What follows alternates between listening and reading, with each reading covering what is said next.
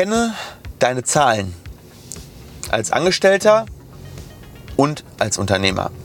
Herzlich willkommen zu Highway to Helka und heute mal nicht mit einer Mindset-Folge, wie so oft, sondern heute gibt es mal eine konkrete Folge zum Thema, wie werde ich erfolgreicher als wahrscheinlich hauptsächlich Unternehmer oder Praxisinhaber, Zahnarzt, aber das ist ganz bestimmt auch für jeden interessant, der als Arbeitnehmer in einem Beruf arbeitet, in dem es um ganz konkrete Ergebnisse geht und der vor allem als Arbeitnehmer seine konkreten Ergebnisse messen kann. Denn ja, was meine ich mit Zahlen? Mit Zahlen meine ich natürlich alle Zahlen, die das Unternehmen betreffen oder deinen Einflussbereich.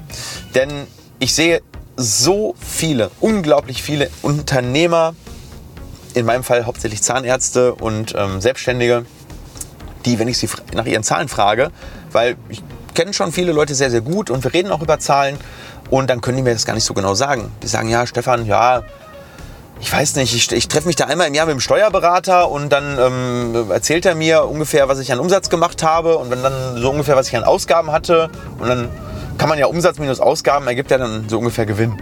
Und das habe ich dann einmal im Jahr und entweder ärgere ich mich dann oder ich freue mich.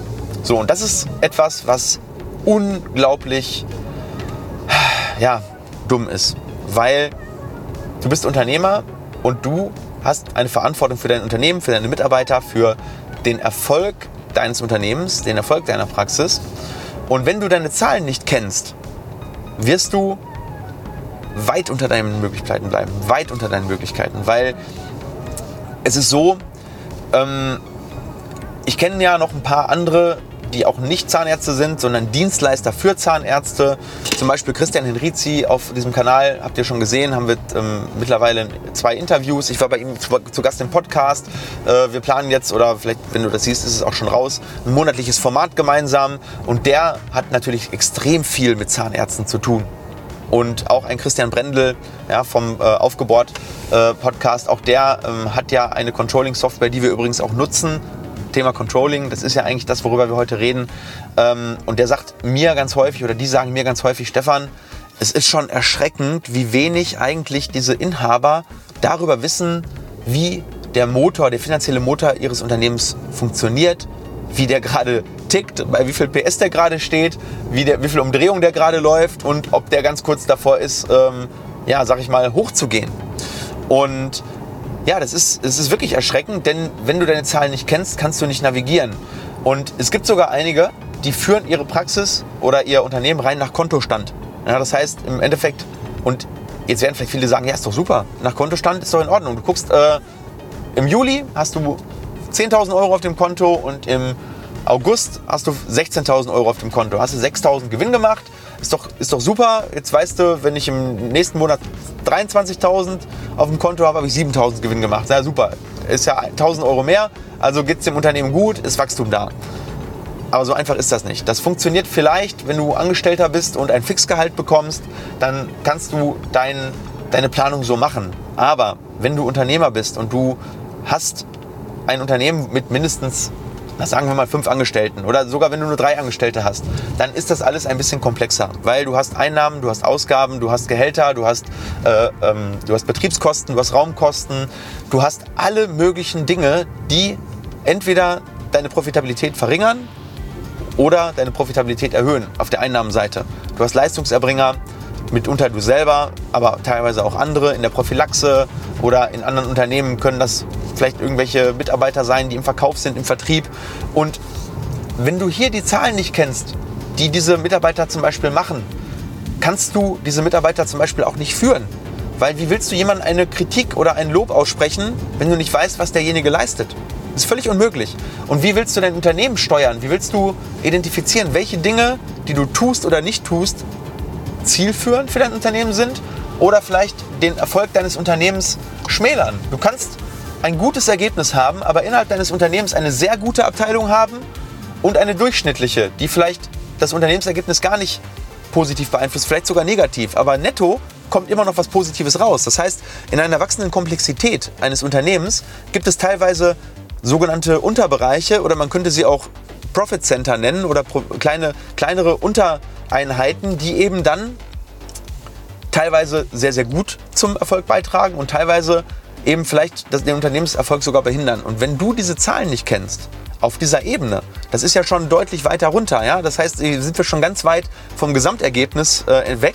Wir sind aber noch relativ äh, weit weg von der Einzelleistung, sondern wir sind dann in diesen Unterbereichen. Und deswegen mein Aufruf an vor allem an die Zahnärzte, befasst euch mit dem Thema Controlling und mit dem Thema Finanzen und mit eurer BWA. Denn ihr habt null Kontrolle über das, was gut und schlecht läuft. Es ist wie ein Pilot, der ohne Instrumente im Nebel von New York nach Düsseldorf fliegt. Das ist sehr unwahrscheinlich, dass der am richtigen Platz ankommt. Also wenn er seine Instrumente nicht benutzt, wenn er sein GPS nicht benutzt, wenn er sein Höhenmesser nicht benutzt, wenn er seinen äh, Kompass nicht benutzt, wenn er den Funk nicht benutzt mit dem Tower. Und genau diese Instrumente, das sind die, die euch entweder in rudimentärer Art und Weise in eurer Praxisverwaltungssoftware zur Verfügung stellen, stehen, also sprich in der, in der Statistik, wo eure Leistungen erbracht werden und in eurer, zumindest in eurer betriebswirtschaftlichen Auswertung. Und wenn ihr das richtig machen wollt, dann nehmt ihr dieses Zahlenwerk und packt es in eine professionelle Software, die euch eine richtige Auswertung eures Unternehmens, eben zum Beispiel im Profit Center oder eben in andere Unterbereiche auch ermöglicht, so dass ihr seht, wie viel verdient denn bei euch welcher Mitarbeiter und was erbringt er denn dafür? Wie ist eure Personalkostenkennzahl äh, für diesen Mitarbeiter oder sogar für diese Abteilung? Oder ähm, wie ist es in der Assistenz? Wie ist es in der Verwaltung? Wie ist es bei den äh, ähm, Leistungserbringern, also sprich bei der Prophylaxe und bei den Ärzten? Und wenn ihr das nicht habt, werdet ihr über einen gewissen Punkt nicht hinauskommen, weil die Steuerung eures Unternehmens euch aus der Hand gleitet. Das geht noch einigermaßen gut bis zehn Mitarbeiter, aber danach verschwendet ihr ein unglaubliches Potenzial, wenn ihr das Ganze nicht bei euch implementiert. Und das ist auch gar nicht so viel Arbeit. Ähm, ja, was haben wir noch? Äh, ach genau, es gibt mehrere Gründe, warum das Controlling extrem wichtig ist, neben denen, die ich jetzt gerade schon erwähnt habe. Nämlich das eine ist, where focus goes, energy flows. Das heißt, wenn du dich mit diesem Thema bis jetzt gar nicht befasst hast, ist es sehr wahrscheinlich, dass du unglaublich große blinde Flecken hast. Das heißt, ähm, blinde Flecken sind die Sachen, die du selber gar nicht siehst, die aber da sind. Ja, das heißt, du magst dir einiger Probleme sogar bewusst sein, entscheidest dich aber vielleicht dagegen, weil du sagst, es lohnt sich nicht, die anzugehen. Ja, du weißt zum Beispiel, einer deiner Mitarbeiter bringt nicht die Leistung, die er vielleicht bringen sollte, weil er ähm, vielleicht zu viele Absagen hat oder weil er zu langsam ist. Du entscheidest dich aber vielleicht dagegen, etwas dagegen zu tun. Aber dann gibt es noch ganz viele äh, ähm, Dinge, von denen du gar nichts weißt, dass sie schief laufen. Und wenn du dich aber anfängst mit dem generellen Thema Controlling zu befassen, dann kann es sein, dass diese blinden Flecken plötzlich auf dein Radar rutschen, weil du plötzlich deinen, deinen Fokus in diese Richtung lenkst. Und das ist mir vor zwei, drei Jahren eben auch passiert, als ich mich angefangen habe, mit dem Thema Controlling zu besch äh, beschäftigen. Da sind mir plötzlich Dinge aufgefallen, das ist mir wie, wie Schuppen von den Augen gefallen, was in dem Unternehmen alles, äh, alles schief läuft. Oder zumindest äh, weit weg von optimal läuft. Ja? Also schieflaufen kann ja auch eine relative Sache sein. Ähm, schieflaufen tut es ja schon, wenn es nicht optimal läuft. Aber zumindest kannst du durch diesen Fokus-Shift schon mal erreichen, dass du, ähm, dass du diese, dass diese Sachen zumindest auf die Mattscheibe bekommst, in, in, auf deine mentale Mattscheibe und dann immer noch entscheiden, ob du dagegen etwas tun willst oder nicht. Und in vielen Fällen hast du mit relativ wenig Aufwand einen relativ großen Hebel bei gewissen Sachen. Ähm, dann ganz, ganz wichtig ist, ähm, weißt du wirklich, wo du mit einem angestellten Zahnarzt Geld verdienst? Wo ist der Punkt? Wie viel Umsatz er erbringen muss? Das war für mich damals auch ein totaler Augenöffner, weil viele Kollegen machen wirklich eine Milchmädchenrechnung, gerade was das anbelangt, nämlich ähm, Sie rechnen grob aus, was der, was der Behandler im Prinzip an Gehalt verdient, vergessen dabei meistens sogar noch den Arbeitnehmeranteil, ähm, äh, den Arbeitgeberanteil, den man noch äh, äh, zusätzlich abführen muss. Ähm, dann rechnen sie vielleicht ein oder zwei Assistenzen drauf und dann vielleicht noch so irgendwie pauschal ein bisschen Miete und Material. Das sind aber nicht die Kosten, weil du musst das Ganze ja als Opportunitätskosten dagegen rechnen, was du verdienen würdest, wenn, wenn du selber diese Zimmer benutzen würdest oder wenn du selber ähm, teilweise diese Patienten abarbeiten würdest. Und vor allem ist es ja damit nicht getan, sondern es gibt immer noch ähm, Reibungsenergien, äh, die sozusagen immer noch deinen Umsatz oder den virtuellen Umsatz verringern bei diesen Behandlern.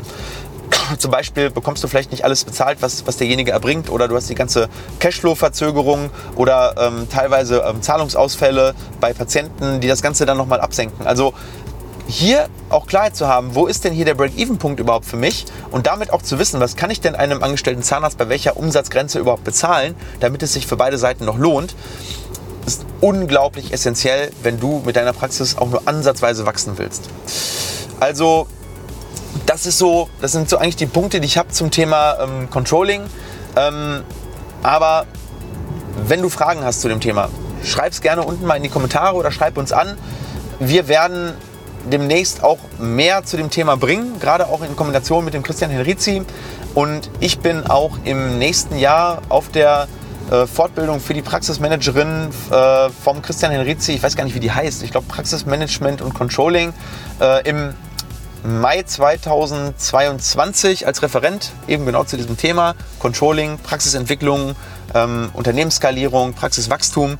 Und wenn du da Fragen hast, dann ähm, schreib uns das gerne unten in die Kommentare oder wir posten auch gerne unten einmal den Link zu dieser wunderbaren Fortbildung. Da wird auch meine Praxismanagerin, die Martina Lange, sein. Äh, da kannst du natürlich auch dich mit ihr austauschen, wie wir das so machen. Oder eben dann äh, unseren Vortrag bzw. unser Seminar. Äh, da gibt es natürlich noch ganz viele andere Vorträge, aber ich habe halt eben den Part für das Controlling.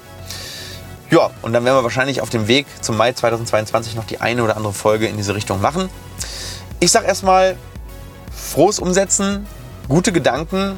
Das war mal eine Folge eher für Zahnärzte und nicht so sehr für unsere Patienten. Ich hoffe, ihr seht es mir nach. Aber ich glaube, es ist auch mal ganz interessant, selbst für die Patienten zu sehen, was muss man denn alles beachten, so als Unternehmer, als Zahnarzt, als Inhaber. In diesem Sinne, ganz liebe Grüße und Alex, wir machen heute was? Wir werden jetzt pumpen. Wir gehen jetzt zum Sport und dann feiere ich meinen Geburtstag nach. Na gut, wenn du das im Jahr 2025 im Mai siehst, dann vielleicht nicht. Aber heute ist Geburtstag. Bis dann. 到